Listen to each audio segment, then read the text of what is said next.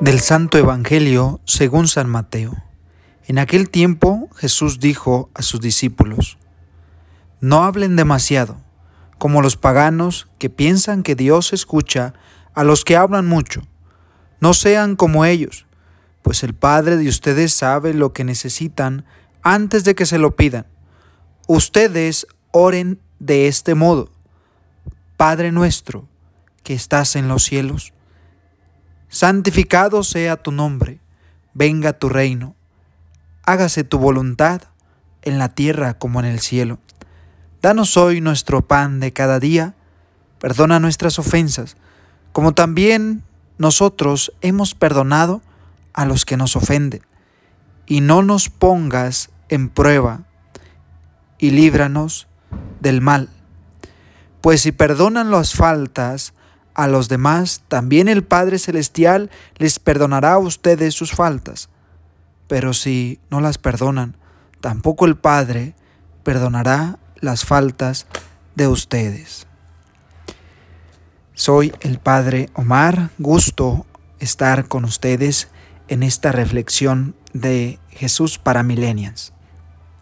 Muchas ocasiones las personas se acercan a nosotros o nos escriben mensajes en redes sociales de qué hacer o qué oración rezar antes de dormir o qué oración hacer por sus hijos o qué oración hacer cuando están pasando una situación difícil en su vida. Pues hoy tenemos la respuesta.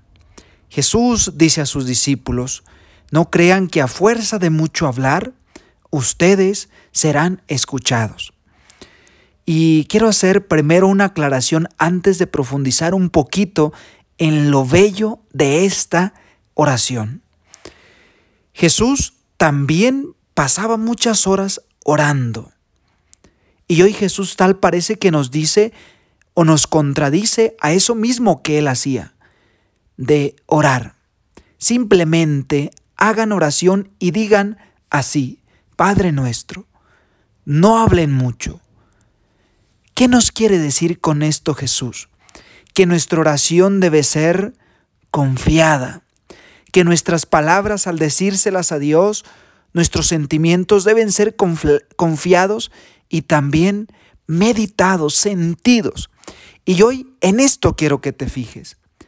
Cuando nosotros decimos Padre, Padre nuestro, Aví, papá, papito, Estamos siendo exactamente como un niño que le da los brazos a su papá, porque con él nada le va a pasar. Cuando tú eres consciente de la grandeza de esta oración, el Padre nuestro, y la rezas meditándola, entonces tú eres como ese niño que le da los brazos a Dios porque con Él está seguro y nada le va a pasar. Padre nuestro, Padre mío, papá mío, papito, que estás en el cielo, santificado sea tu nombre.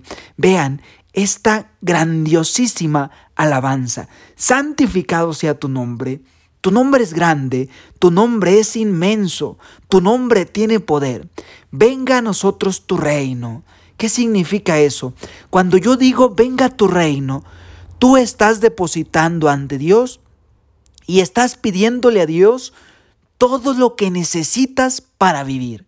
Venga tu reino. Si el reino de Dios está en tu vida, si el reino de Dios está en tu familia, en tu hogar, entonces no necesitas nada más, porque lo tienes todo. Al decir venga tu reino, tú no necesitas decirle dame comida, dame salud, dame esto que necesito. Automáticamente tú le estás pidiendo todo. En el venga tu reino está incluido todo lo que puedes necesitar.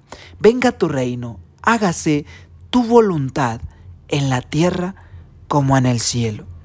Jesús dijo cuando estaba en el huerto de los olivos y que sentía miedo porque la muerte venía. Hágase tu voluntad. A veces es difícil. Jesús tenía miedo. Jesús estaba sudando porque sabía lo que le iba a suceder, sabía lo que le iba a pasar. y, ya, y él ya se esperaba una muerte dolorosa. Y Jesús es capaz de decir, hágase tu voluntad. Qué difícil es decirle a Dios, hágase tu voluntad cuando estoy pasando por un momento de oscuridad, por un momento de tormenta en mi vida. Qué difícil es decirle, hágase tu voluntad. Y que esto que estoy viviendo me ayude a mí a crecer como persona. Que esto que estoy viviendo me ayude a mí a ser mejor persona. Qué difícil es pasar las pruebas. Danos hoy el pan de cada día. Qué bonito es cuando tú confías en Dios y solamente le pides lo que necesitas para el día. Nosotros queremos pedirle a Dios por toda una eternidad que nos bendiga.